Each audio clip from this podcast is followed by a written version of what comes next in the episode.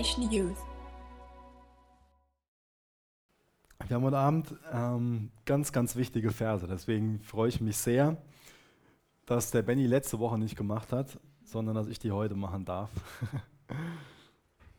es geht um Hebräer Kapitel 11, Vers 1 bis 7 und um die wichtige Frage, Glaube, was ist das?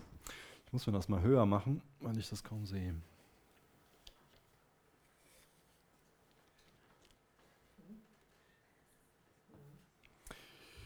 Es geht ja unheimlich oft in der Bibel ums Thema Glaube. Und ich denke, dass es auch so in, in unserem Denken und auch in unserem Wortgebrauch, wenn es ums Thema Gemeinde geht, sehr oft um das Thema Glauben geht. Aber wie konkret ist unsere Vorstellung davon, was es bedeutet zu glauben? Und deswegen ist es, denke ich, ein unheimlich wichtiges Thema, weil das sowas ist, was für uns normal ist, dieses Wort Glaube, aber wo ich von ausgehe, dass wir alle nicht so auf, auf Anhieb so richtig gut eine Definition davon geben könnten. Oder könntest du, wenn ich mitten in der Nacht um 3 Uhr zu dir ins Zimmer komme und dich so wach mache und ich dir sagen würde, was bedeutet du glauben, sofort sagen, wahrscheinlich eher weniger, aber ist auch die Frage, was du dann sonst so dann sagen könntest. Aber das wäre eigentlich mein, mein Wunsch, dass, dass die Predigt uns dabei hilft, dass selbst wenn wir mitten in der Nacht irgendwie aufgeweckt würden, sofort sagen könnten, das und das bedeutet es zu glauben. Und mir geht es nicht darum, dass wir so eine Definition dazu auswendig lernen. Da bin ich überhaupt nichts von. mir geht es darum, dass wir das in unserem Denken verstehen, was es wirklich bedeutet zu glauben, was, was wahrer Glaube ist. Und es gibt rettenden Glauben und es gibt auch toten Glauben und es gibt auch den Glauben, den Dämonen haben. Da greife ich nachher ganz kurz einen Vers aus, auf aus Jakobus Kapitel 2. Da stehen da selbst die Dämonen glauben, dass Jesus Gott ist. Und das ist ja kein rettender Glaube. Das heißt, nur zu glauben, dass Jesus Gott ist, reicht anscheinend nicht. Was ist denn ein rettender Glaube? Was bedeutet es zu glauben? Das ist die große Frage, um die es heute in unserem Text geht. Der Autor bezieht sich auf das Kapitel, was davor ist, auf Kapitel 10. Da haben wir ganz am Ende davon gelesen, dass der Gerechte aus dem Glauben lebt. Was bedeutet es, aus dem Glauben zu leben? Ich finde das gut, dass es unheimlich praktisch wird, dass der auch ganz viele Personen anführt, die Vorbilder darin sind, was es bedeutet, im Glauben zu leben. Denn wir sehen uns so die ersten sieben Verse aus dieser Ruhmeshalle des Glaubens an. So wird es oft genannt. Hall of Fame kennen wir sonst vielleicht so aus dem Basketball oder irgendwie von, von Schauspielern. Das ist so die Hall, äh, Hall of Fame des, des christlichen Glaubens, wo die ganz besonderen Leute drin stehen. Aber lasst uns nicht die Leute bewundern, sondern lasst uns den bewundern, der hinter diesen Leuten steht. Das sind alles nur Vorbilder, aber lasst uns nicht den vergessen, der hinter denen steht.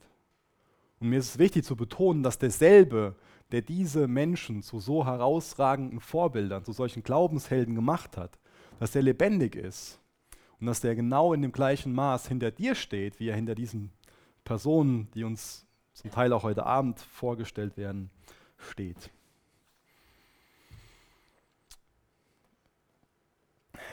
Ich lese mal die ersten drei Verse vor. Hebräer 11, Vers 1 bis Vers 3. Was ist nun also der Glaube? Er ist das Vertrauen darauf, dass das, was wir hoffen, sich erfüllen wird und die Überzeugung, dass das, was man nicht sieht, existiert. Aufgrund dieses Glaubens hat Gott unseren Vorfahren in der Schrift seine Anerkennung ausgesprochen. Durch den Glauben verstehen wir, dass die Welt auf Gottes Befehl hin entstanden und dass alles, was wir jetzt sehen, aus dem entstanden ist, was man nicht sieht. Das Wort Glaube wird ja ganz unterschiedlich benutzt.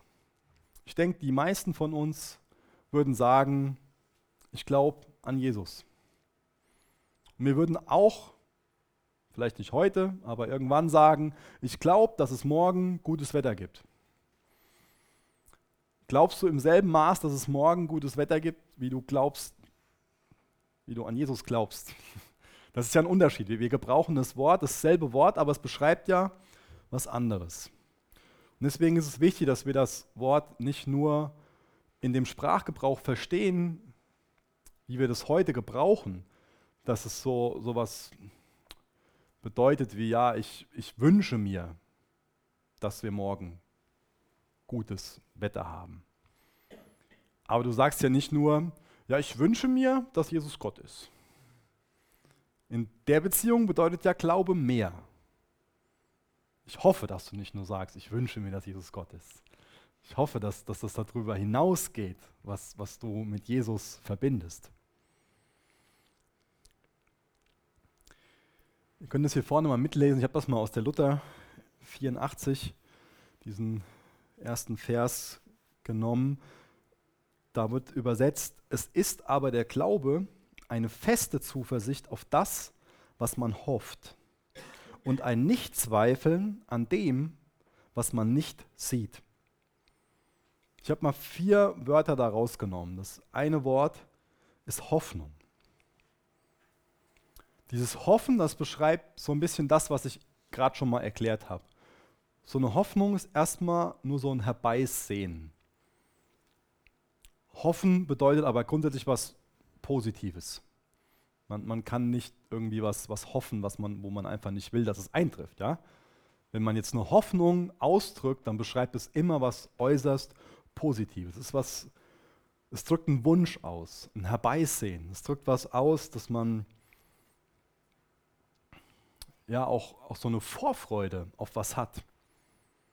Das heißt, diese Bedeutung Wunsch, die ist schon in diesem Wort Glaube mit drin, aber es geht weit über das hinaus.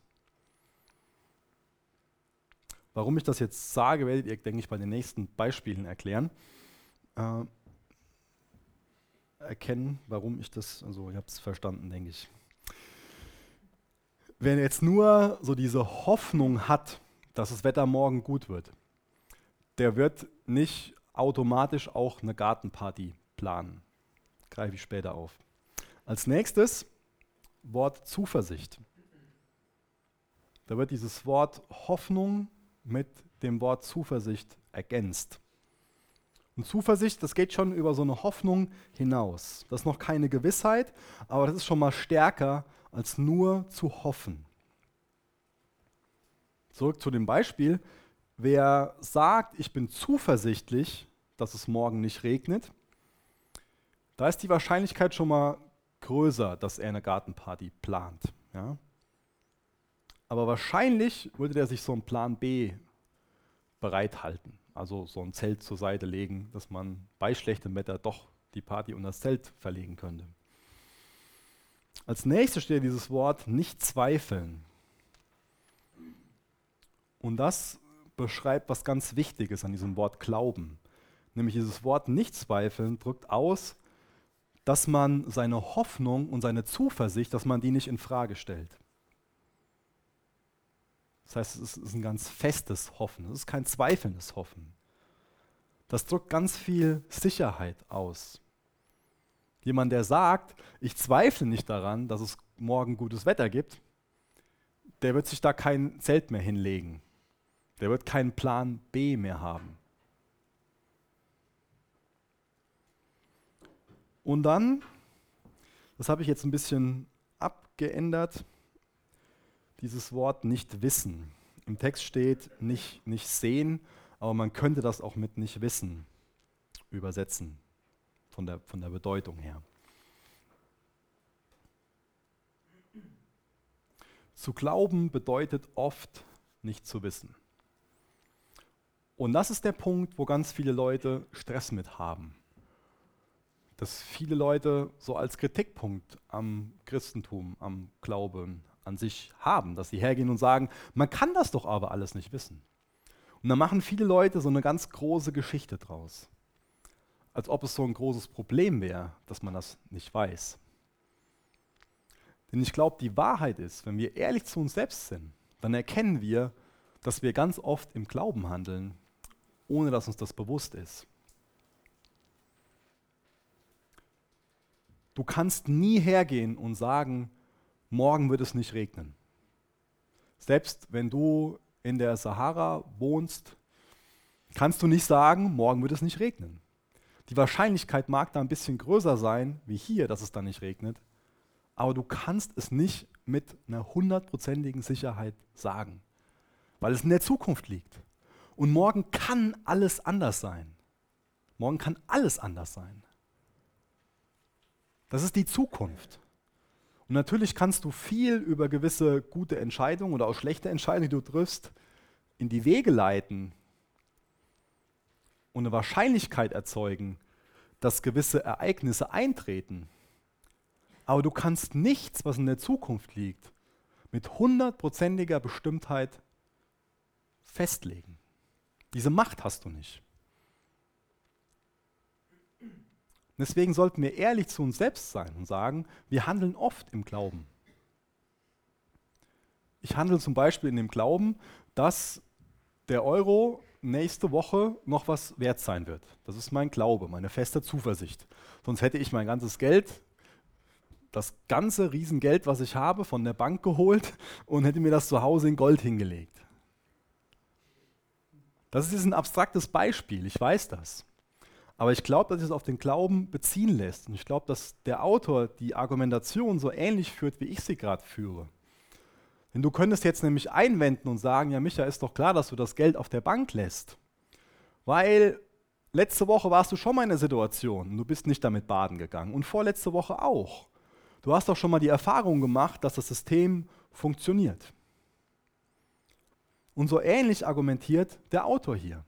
Der geht nämlich her und sagt, pass mal auf, diese großartigen Menschen, die ich hier anführe, den Noah, den Henoch und alle anderen, die in der Liste stehen, die haben die Erfahrung gemacht, dass der Glaube, ich sage jetzt mal, funktioniert.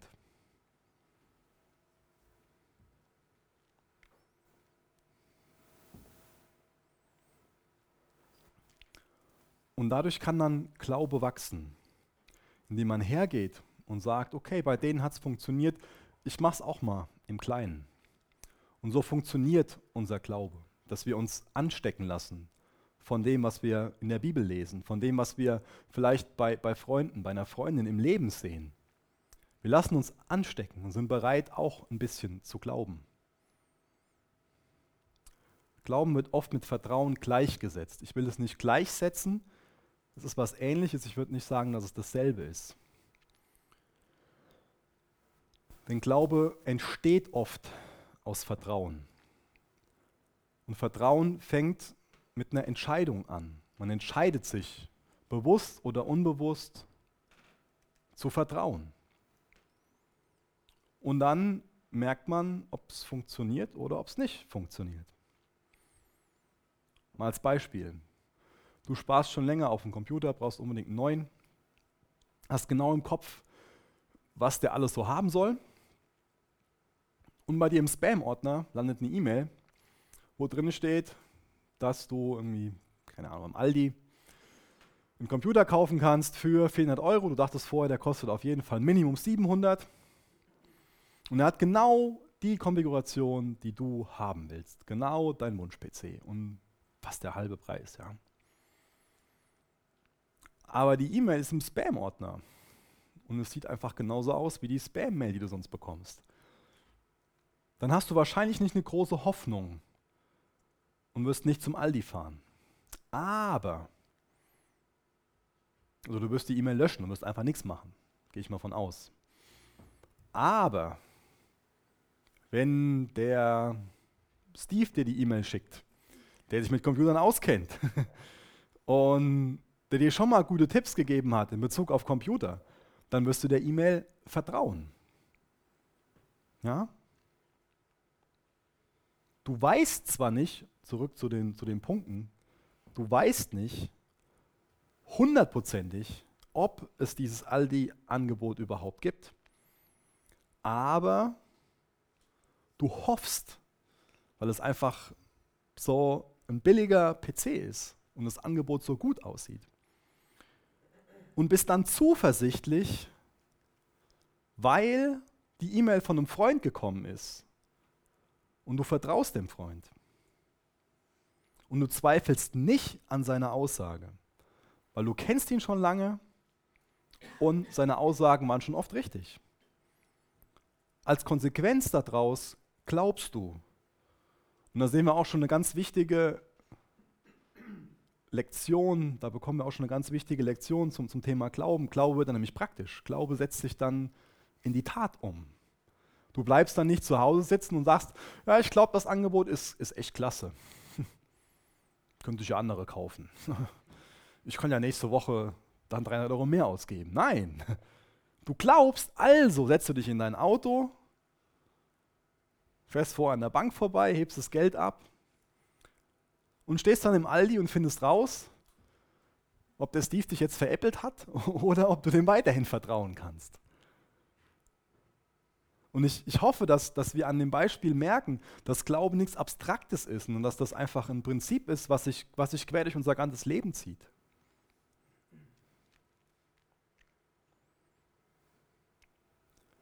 Ich finde es gut, dass es bei dem Beispiel rüberkommt, dass Glaube was bewirkt. Glaube bringt zwangsweise eine Handlung mit sich. Ansonsten nennt die Bibel diesen Glauben Tod. Rettender Glaube erzeugt Glaubensgehorsam. Das werden wir in den ganzen Beispielen von den großartigen Persönlichkeiten sehen. Gott spricht durch sein Wort und die vertrauen Gott, die sind dem gehorsam, was Gott sagt. In kleinen, in größeren Sachen. Und ihnen ist es egal, was vielleicht die Konsequenzen daraus für sie sind. Ihnen ist der Gehorsam wichtiger. So funktioniert Glaube. Glaube, echter rettender Glaube funktioniert so, dass wir Gottes Wort lesen und dann werden wir auf verschiedene Verheißungen treffen, die uns Gott gegeben hat. Und dann entscheiden wir uns entweder die Verheißungen zu überlesen oder wir vertrauen den Verheißungen. Und dann merken wir, dass Jesus Christus ein Fels ist, auf dem man sein Leben aufbauen kann. Dann merken wir, dass, dass der Glaube real ist, dass er echt ist dass Jesus Gott ist. Man fängt also an, in kleineren oder größeren Dingen zu vertrauen und der Glaube wächst. Wie sieht es mit deinem Glauben aus? Hast du so einen Glauben, der so praktisch ist? Liest du so in der Bibel, dass du hergehst und sagst, ja, Gott, das hast du gesprochen. Und du kannst alles, aber du kannst nicht lügen. Du wirst zu deinem Wort stehen. Und ich glaube dir, dass das, dass dein Wort Wahrheit ist. Du wirst zu deinen Verheißungen stehen.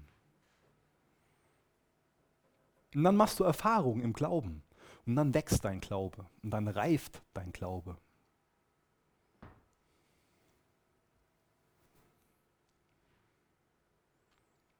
Fang klein an mit dem Glauben. Glaub, dass dieses Buch die Bibel ist. Dass sie wirklich wahr ist, dass sie Gottes Wort ist. Und wenn du das glaubst, dann wirst du in der Bibel lesen. Dann liest du vielleicht im Neuen Testament und dann stolperst du über diese Verheißung, die ich eben genannt habe. Dann liest du da vielleicht davon, dass du mit Gott reden kannst. Dann fängst du an, mit Gott über diese Dinge zu reden. Dann fängst du an, mit Gott zu reden wie mit einem Freund. Und dann wird dir immer mehr bewusst, was es bedeutet, im Glauben zu leben. Dann ist es nichts Künstliches, dann ist es was Echtes. Und dann wächst dein Glaube ganz organisch nach und nach. Wenn du das konsequent machst, dann wird sich dein Leben verändern. Dann wirst du Jesus ähnlicher werden. Und dann wirst du Dinge im Glauben erleben dann wirst du es erleben, dass Berge versetzt werden. Dann wirst du auch die Bedeutung davon erkennen. Was es bedeutet, dass Berge versetzt werden.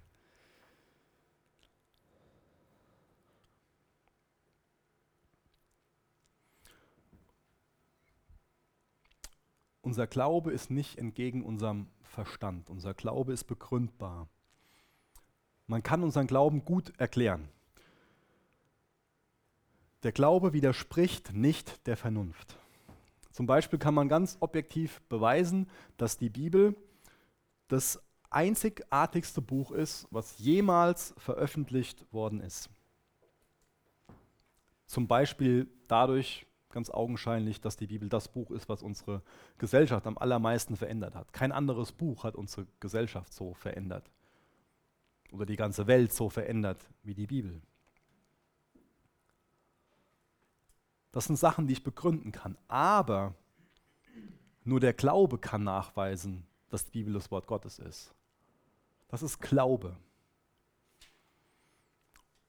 So ähnlich ist es mit der Schöpfung. Auch die Schöpfung ist nicht gegen unsere Vernunft, gegen unseren Verstand.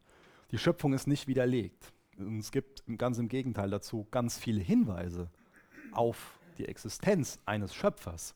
Aber dass der Gott der Bibel der Schöpfer ist, das erkennen wir nur durch den Glauben. Genauso wie wir nur durch den Glauben erkennen, dass die Bibel das Wort Gottes ist. Das heißt, Gott verlangt von uns keinen Sprung ins absolut Ungewisse, ins absolute dunkel, aber man kann diese Gründe, die dafür sprechen, dass die Bibel Gottes Wort ist oder dass Gott, dass der Gott der Bibel der Schöpfer ist, die kann man nicht in irgendeinem Labor erfassen, sondern sie müssen geistlich verstanden werden. Und das ist auch wieder nachvollziehbar. Denn Jesus geht es darum, dass wir eine Beziehung zu ihm haben. Und eine Beziehung funktioniert nicht so, dass du Sachen im Labor nachmessen kannst. Ja? Auch wenn du eine Freundschaft anfängst mit irgendjemandem, es muss noch nicht mal eine romantische Beziehung sein, gehst du nicht her und willst es vorher irgendwie nachmessen, wie vertrauenswürdig jetzt die Steffi ist, mit der du dich gerade anfreundest. Sondern du fängst einfach im Kleinen an, der Steffi zu vertrauen. Gibst ein bisschen was von dir persönlich preis und erlebst dann, wie die Steffi damit umgeht, ob sie vertrauenswürdig ist. Aber du würdest nicht auf die Idee kommen und einfach sagen, ich glaube, dass mir Steffi vertrauen kann, denn ich habe das irgendwie im Labor so und so. Wisst ihr, was ich meine? Das, das hinkt dann oft unser Denken.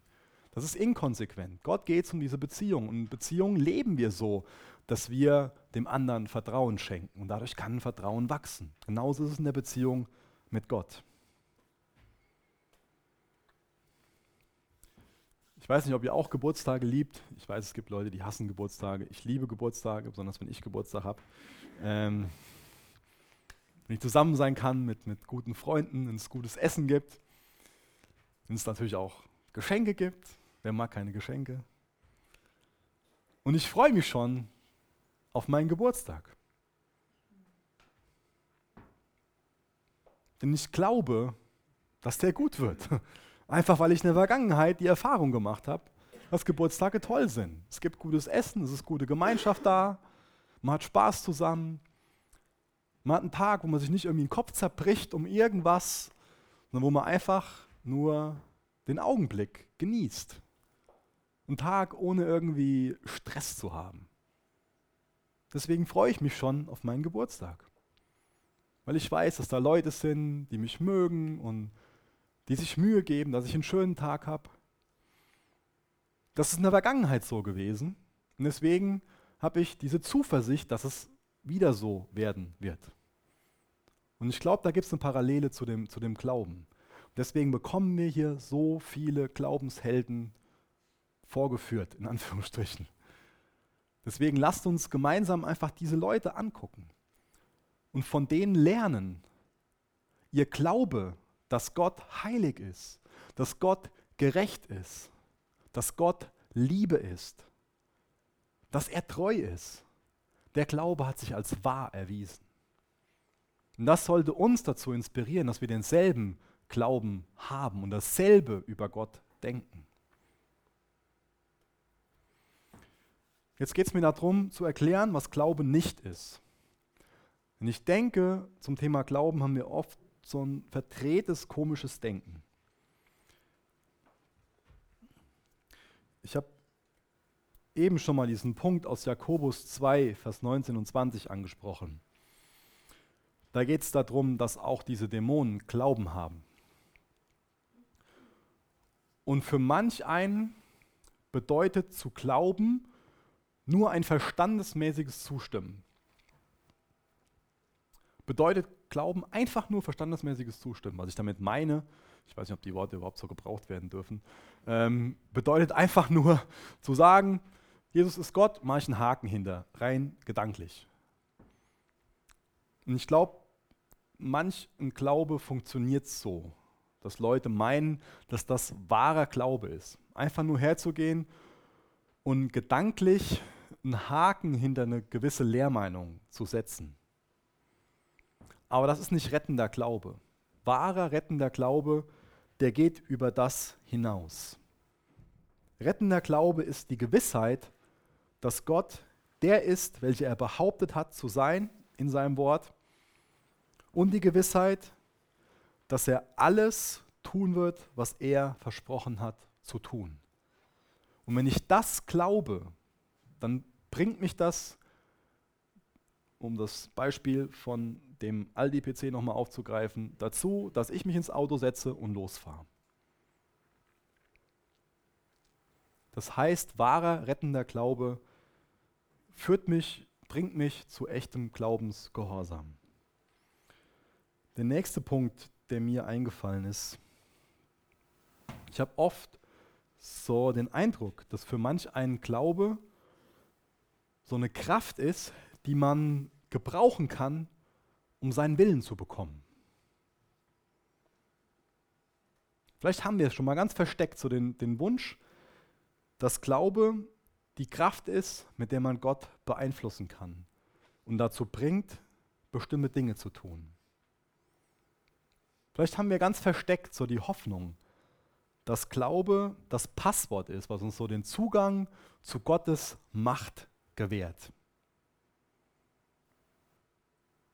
Um ein Bild zu verwenden, wenn unser Denken so ist, dann ist unsere Bibel wie so ein Flaschengeist, wo wir dann irgendwie versuchen rauszufinden, an welcher Stelle wir jetzt hier am besten rechts unten ruppeln, das ist die konservativste Ecke, und dann können wir unseren Willen bekommen. Ist es so, dass wir nur rausfinden müssen, wo wir an der Bibel reiben müssen, damit der Glaube dann zu einer Kraft wird und wir unseren Willen bekommen?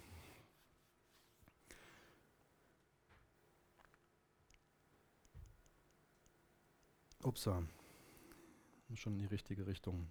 Ist der Glaube irgendein Gefühl, das wir durch unser Wünschen und Hoffen erzeugen können. Ich bleibe in dem, in dem Bild von, von dieser Kraft. Es gibt schon mal so Situationen, wo Leute Zweifel aussprechen und sagen, ja, ich weiß nicht, ob ich genug Glauben dazu habe, dass ich dann jetzt geheilt werde. Und für mich hört sich das dann so an, dass einfach nicht das Gefühl da war, dass man genug Glauben hatte. Ist Glaube so ein Gefühl, was man durch Wünschen und Hoffen erzeugt und aufbaut? So nach dem Motto, ich mache jetzt so meine Augen zu und dann stelle ich mir vor, dass da endlich dieses Schaukelpferd dann vor mir steht und wenn ich das genug hoffe und wenn ich dann dieses Gefühl des Glaubens habe, ja, dann habe ich genug Glauben gehabt und dann, dann ist es da. Ich glaube, dass manch einer, das hört sich jetzt ein bisschen krass an, was ich sage, aber ich glaube, dass manch ein Glaube so funktioniert. Dass man enttäuscht davon ist, dass der Glaube nicht funktioniert hat. Man hat doch das Gefühl gehabt, genug zu glauben dass man jetzt endlich den Partner bekommt, dass man jetzt endlich die Prüfung besteht, dass man endlich den finanziellen Segen bekommt oder was, was weiß ich. Setz das ein, was du unbedingt brauchst, damit du glücklich sein kannst. Das Problem ist, dass beim Glauben das Objekt des Glaubens ganz, ganz entscheidend ist. Was bedeutet das? Ganz, ganz viele Leute haben Glauben in ihren Glauben.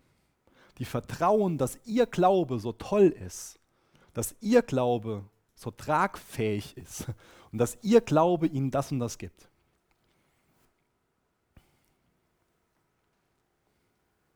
Hast du Glauben in Glauben oder vertraust du in deinem Glauben? vertraust du in deinen Glauben oder vertraust du in Gott? Ich betone das nochmal. Glaube ist nur so gut wie das Objekt des Glaubens. Ist Gott das Objekt von deinem Glauben oder ist dein Wunsch das Objekt deines Glaubens? Ich finde das Thema enorm wichtig, deswegen will ich nochmal so eine Situation beschreiben, die, die ich eigentlich meine. Und zwar, stellt euch vor, da gibt es einen Typ, der heißt Robin, ist gerade 16 Jahre alt und, und schreibt eine Prüfung. Und er betet vor der Prüfung, dass er die Prüfung bestehen will. Und er glaubt zu meinen, dass er ganz großen Glauben hat, dass er die Prüfung bestehen wird. Weil er ja glaubt und die Gewissheit hat, dass Gott gut ist. Und weil Gott gut ist, muss er die Prüfung bestehen. Sonst kann Gott ja nicht gut sein, ja? wenn man durch die Prüfung fällt. Und er fällt durch die Prüfung durch. Was passiert mit seinem Glauben? ist natürlich total gefrustet von Gott und ist vielleicht sauer auf Gott, weil Gott doch gut ist. Und er hat doch geglaubt. Warum hat Gott mich jetzt nicht gehört?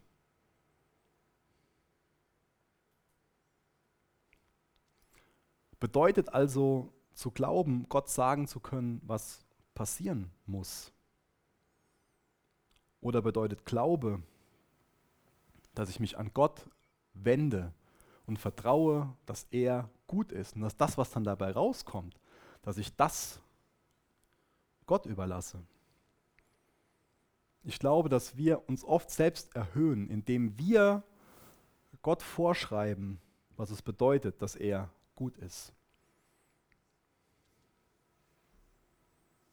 Gott muss nicht nach unserem Glauben handeln. Wir suchen, glaube ich, ganz oft die Gaben und nicht den, den Geber dieser Gaben.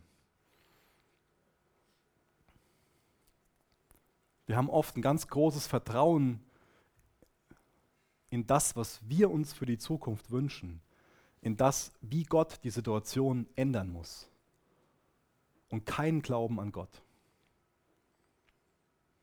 Wir sind oft sehr gut darin zu sagen, das und das muss passieren und sehr schwach darin zu sagen, Gott ist Liebe, Gott ist heilig, Gott ist gut. Und das glaube ich. Also hast du wahren, rettenden Glauben an Gott oder einfach nur ein Wunschdenken in Bezug auf deine Zukunft?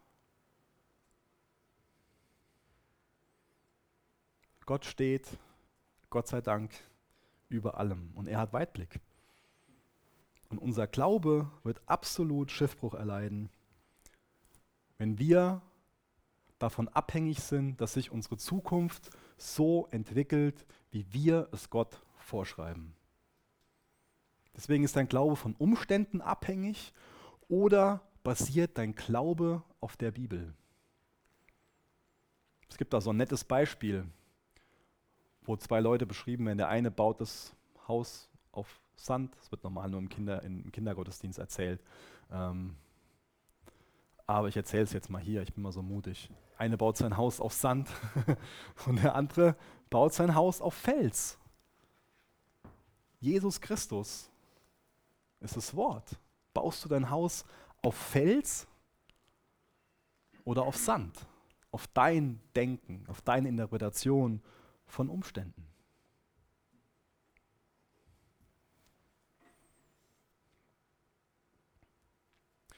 Bald ist es soweit, dann muss die Laila geimpft werden. Denkt euch, versetzt euch in eine Situation. Ich bin mit ihr in Dillenburg bei ihrer Kinderärztin und ich halte sie fest. Und ich sage jetzt mal, ich habe die Spritze in der Hand, ich werde sie nicht in der Hand haben, die Kinderärztin wird die Spritze in der Hand haben. Aber fragt mal die Leila in der Situation, ob ihr Papa sie liebt. Die sieht die Spritze in der Situation, dass ihr Papa sie festhält. Die wird in der Situation nicht verstehen, dass es Liebe ist. Und ich glaube, dass es in unserem Leben oft so ist, dass wir nur die Spritze sehen und dann irgendwie nicht verstehen, dass das Liebe ist.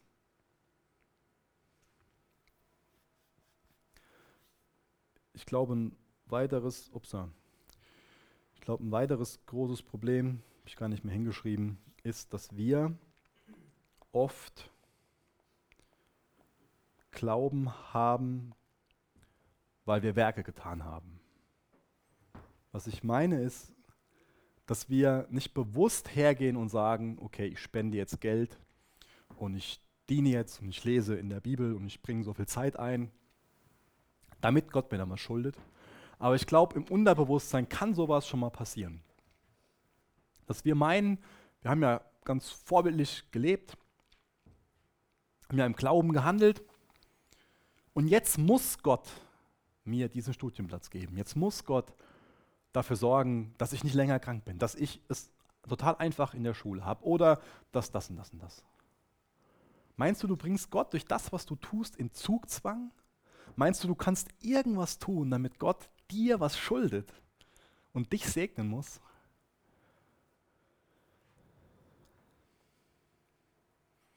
Ich wünsche mir sehr, dass wir wirklich den Glauben entwickeln, der einfach ganz simpel in Gottes Wort verwurzelt ist dass wir einen Glauben entwickeln, der auf dem Fels aufbaut, auf, auf Jesus Christus.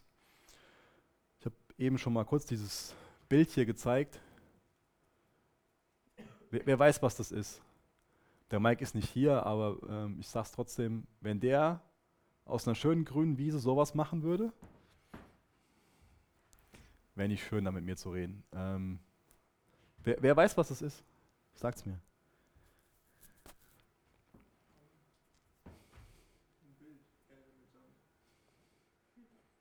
mir. ihr das erkennen? Das ist krass, oder?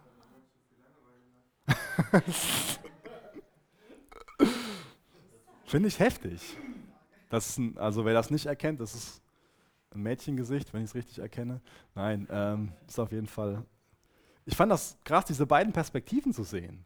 Und ich glaube, dass es uns oft so geht, dass wir unsere Umstände einfach so beurteilen, dass wir irgendwie denken, hey, da hat der Mike aber komisch gemäht. Ähm, Verrat's ihm nicht, dass ich das sage. Aber dann, wenn wir aufs Gemeindedach gehen würden und von oben runter gucken würden, dann würden wir sehen, was, was der für ein Freak ist und was der Cooles gemacht hat. Also nein. Ähm ich höre jetzt besser auf.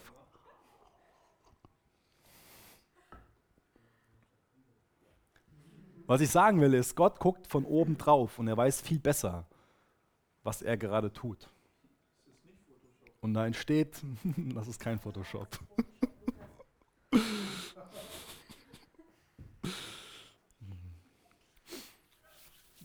Ich ziehe mal den, den sechsten Vers vor,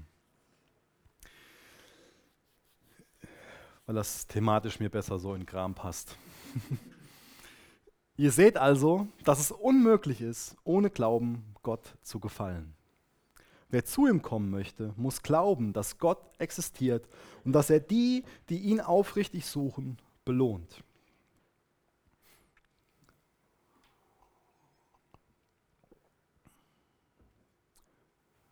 Ich glaube, dass, dass die Konsequenz aus diesem rettenden Glauben, aus diesem Vertrauen, was da wächst, indem man immer wieder kleine Schritte geht, die ist, dass wir uns bewusst werden, dass Gott die Bedürfnisse, die ganz tief in unserem Herzen sind, dass er die kennt und dass er die erfüllen wird. Ich glaube, dass, dass das eine Konsequenz aus rettendem Glauben ist. Dass wir dieses tiefe Vertrauen haben und einfach wissen, Gott ist heilig, Gott ist gut. Er ist mein himmlischer Vater und er meint's gut mit mir. Das bedeutet es wirklich, Gott zu vertrauen. Und wenn ich weiß, dass Gott so ist, dann suche ich Gott. Und ich stelle jetzt mal eine ganz provozierende Frage. Warum fällt es uns oft so schwer, Gott zu suchen? Ich meine, sich wirklich hinzusetzen und, und, und zu beten, sich wirklich Zeit zu nehmen, die Bibel aufzuschlagen und wirklich Gott zu suchen. Wenn wir doch den Glauben haben, dass er gut ist, wenn wir das Vertrauen haben, dass er unser himmlischer Vater ist, dass uns nichts von seiner Liebe trennen kann, dass er für uns ist, dass er Immanuel ist, das heißt Gott mit uns. Wenn Gott für dich ist und mit dir ist, dann hast du doch total viel Bock drauf, seine Gegenwart zu suchen, wirklich Zeit mit ihm zu verbringen. Das wird dann wie mit einem engen, vertrauten Freund. Dann denkst du doch nicht so, ah, der schon wieder, den muss ich mir auch noch irgendwie Zeit nehmen. Ah, mein Kalender ist schon so voll. Aber der stresst mich wieder, wenn ich diese Woche keine Zeit habe und äh.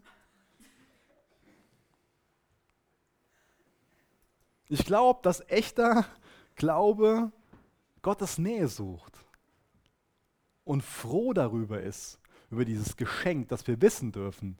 Wir können freimütig vortreten zum Thron der Gnade. Und da ist ein hoher Priester, der Mitgefühl mit uns hat, der weiß, wie es uns geht, der versteht, wie es uns geht und der zu uns steht, der unser Ratgeber sein will, unser Helfer. Seht ihr, wie praktisch dann Vertrauen ist und seht ihr, wie wichtig das ist, dass wir die zehn Kapitel vorher, dass wir die durchgekaut haben und möglichst viel Inhaltsstoffe bekommen haben, möglichst gut verstanden haben, wer Jesus ist? Vielleicht war dir das ein oder andere irgendwie ein bisschen kompliziert und erschien dir das ein oder andere abstrakt. Aber da ist in zehn Kapiteln einfach eine ganz wichtige Grundlage gelegt worden, wer Jesus ist. Und das ist der Fels, das ist das Fundament von deinem Glauben. Wenn du nicht wirklich festen Glauben daran hast, dass Jesus Gott ist und dass er diese Eigenschaften hat, die ich hier immer wieder betone, was hat dann ein Glaube für, für ein Fundament? Was kann er dann bewirken? Ich will dich einladen, wenn du diesen Glauben nicht hast, kleine Schritte zu gehen. Und ein kleiner Schritt ist einfach nur herzugehen und zu sagen, Gott, ich kann das alles nicht glauben, das ist alles zu groß für mich. Aber wenn du real bist, dann hilf mir zu glauben. Das ist ein Schritt, wo ich von glaube, dass denn jeder gehen kann. Das ist ein Gebet, was jeder von uns sprechen kann. Und ich lade dich ein, das mit einem, mit einem ehrlichen und mit einem erwartungsvollen Herzen zu beten. Jetzt aber noch zu drei großartigen Persönlichkeiten, die uns da in dieser Hall of Fame des Glaubens vorgestellt werden. Ich lese Vers 4 vor. Durch den Glauben brachte Abel Gott ein besseres Opfer dar als kein. Gott nahm Abels Opfer an, um zu zeigen, dass er in seinen Augen gerecht gesprochen war. Und obwohl Abel schon lange tot ist, spricht er so noch immer zu uns.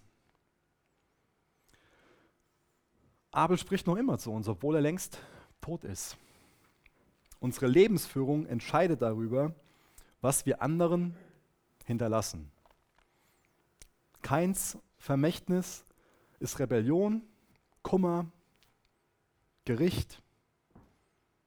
Und der Abel hinterlässt uns was ganz anderes. Er ist so ein Bild für Gerechtigkeit, für Recht, für rettenden Glauben. Er ist ein wunderbares Beispiel dafür, was es bedeutet, ein wahrer Anbeter zu sein.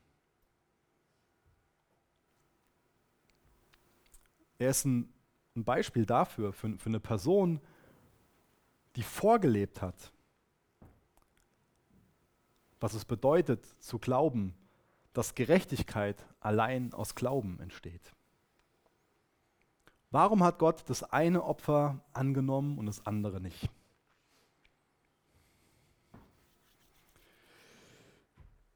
Keins Opfer steht für das, was wir Menschen tun können.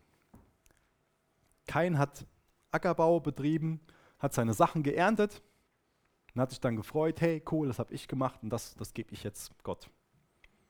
Ganz simpel ausgedrückt. Das heißt, er steht so für das, was wir Menschen erreichen können. Das heißt, kein kommt in seinem eigenen Namen zu Gott und sagt ihm, guck mal, wie toll ich bin, ich habe so tolle Äpfel, tolle Karotten oder was er auch immer da hatte. Er kam mit dem, was er erzeugt hat. Ich glaube, dass es immer noch diese beiden Glaubensrichtungen gibt. Die Glaubensrichtung von dem Kain und die Glaubensrichtung von dem Abel. Die einen Menschen, die folgen dem Beispiel von dem Kain und versuchen durch eigene Anstrengungen, durch Religion gerecht zu werden. Und dann gibt es Menschen wie der Kain, wie der, die dem Beispiel von dem Abel folgen. Und das Beispiel von dem Abel ist, wir wissen nicht, was Gott dem gesagt hat oder was Gott seinen Eltern gesagt hat, aber er hat dem geglaubt, was Gott gesagt hat. Und er hat gemäß dem gehandelt, was Gott gesagt hat. Da sehen wir eine Person, die religiös ist und eine andere Person, die gerecht ist, weil sie Gott geglaubt hat. Es geht nicht darum, religiös zu sein und eigene Anstrengungen zu unternehmen, sondern es geht darum, dem zu vertrauen, dem zu glauben, was Gott sagt. Und durch den Glauben werden wir gerecht.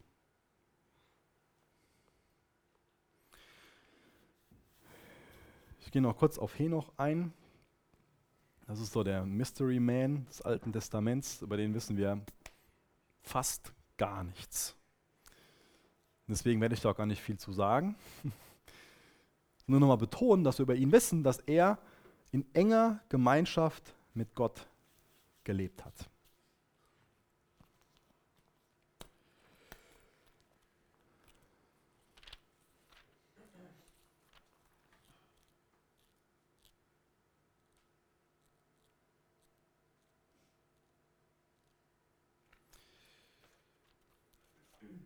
Lese nochmal den fünften Vers vor.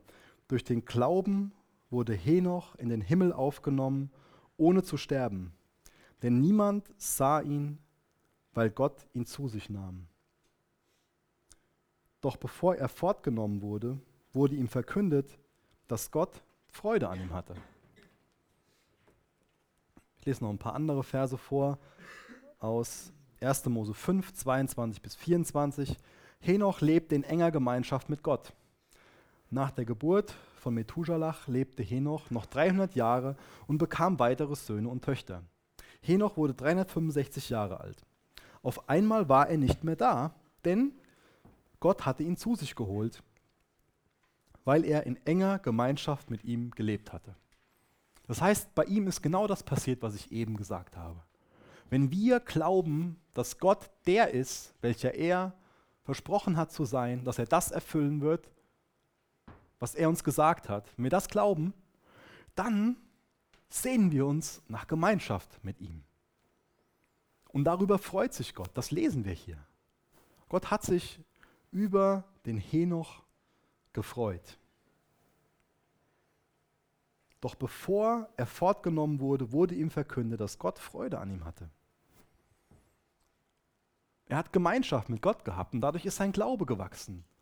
Das heißt, wenn du Gemeinschaft mit Gott hast, wird dein Glaube wachsen.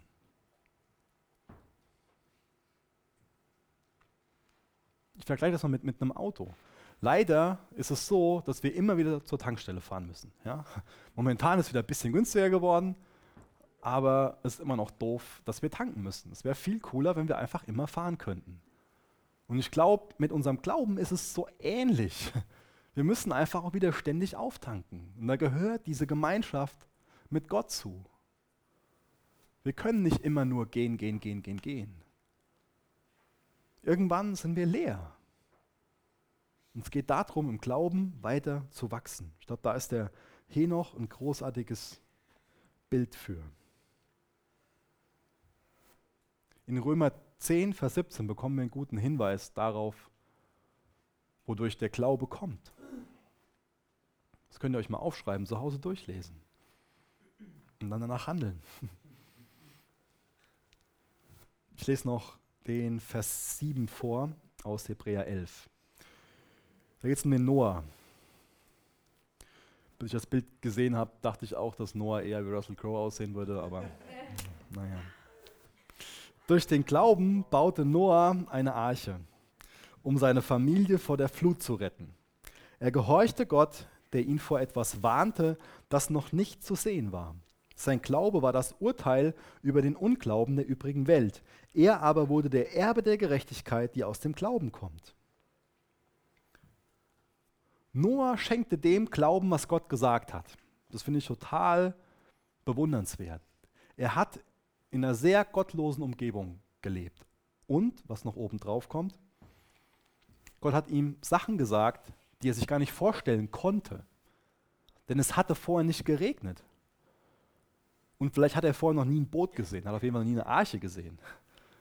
Das heißt, der hat nicht irgendwie ähm, in Hamburg hinterm Deich gelebt, wo jeden Tag so Schiffe langfahren, sondern er hat irgendwo im Niemandsland in Bezug auf Meere gelebt, nämlich zwischen dem Euphrat und dem Tigris. Und dann erklärt Gott ihm da, hier bauen, bauen Boot. Da kommt so viel Wasser und er sagt, hä? Damals gab es dieses System noch nicht, dass es so geregnet hat und so weiter. Da war das noch alles anders und er schenkt dem Glauben.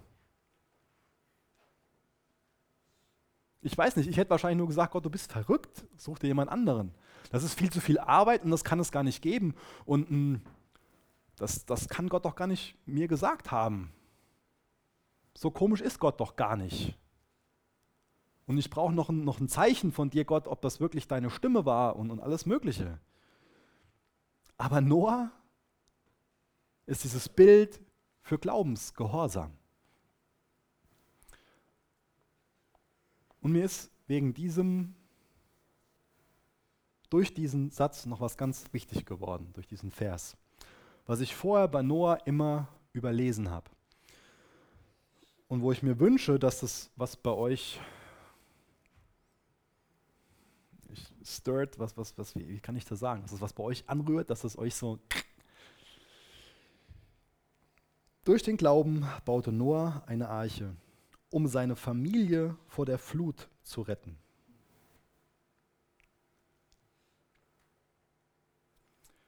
Zwanzig Jahre bevor er Kinder hatte, hat er angefangen, diese Arche zu bauen, um seine Familie vor der Flut zu retten. Nutz deine Jugend um eine Arche zu bauen, um deine Familie vor der Flut zu retten. Das hat ganz, ganz viele Anwendungen. Ja? Mach dir jetzt schon einen Kopf darum, was, was du für eine Person sein willst. In dem Bewusstsein, dass du das weitergibst, was du bist. Du wirst was weitergeben an deine Kinder. Was willst du mal an deine Kinder weitergeben?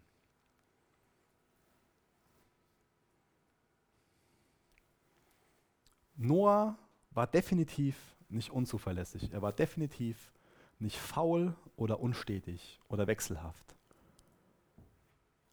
Er war ein Mann, der gesagt hat, ich glaube Gott und ich gehe die Aufgabe mit Gottes Hilfe an. Und da war ihm egal, was um ihn herum passiert ist, was für eine Welt um ihn herum war, wie über ihn gelacht wurde oder sonst was. Sondern er hat sein Mann gestanden. Auch wenn es 20 Jahre in der Zukunft war, hat er sich nicht irgendwie überlegt, so, ah, ich muss erstmal meine Jugend hier ausleben oder ich muss mich erstmal ausprobieren, erstmal meine Erfahrungen sammeln. Was willst du deinen Kindern für ein Erbe mitgeben? Und da meine ich nicht Geld mit. Da meine ich, was für einen Charakter willst du denen weitergeben? Was für ein, was für ein Denken, was für ein Gottesbild? Was für einen Lebensstil willst du deinen Kindern weitergeben?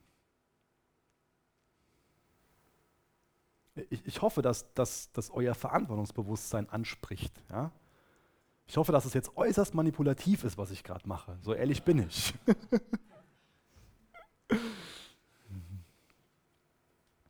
Mir ist wichtig, dass ihr echt darüber nachdenkt, auf was für eine Grundlage euer Glaube ist und was es bedeutet zu glauben. Und ich freue mich, wenn wir noch Gespräche darüber haben. Und ich finde das schade, ähm, dass es nicht noch mehr so ist, dass wir mit, mit den Themen ringen, dass wir da Gespräche mit haben, dass wir da, lass uns das machen.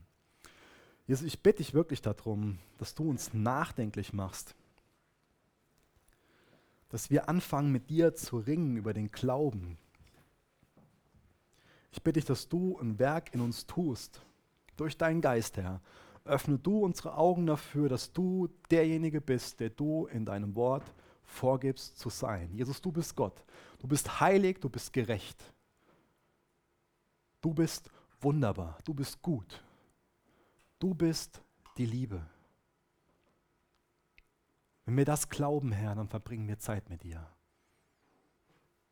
Zerstör unseren Unglauben und erzeug du wahren Glauben in uns. Und Jesus, wenn jemand hier ist, der noch keinen rettenden Glauben hat, dann möchte ich bitten, dass du diese Person überführst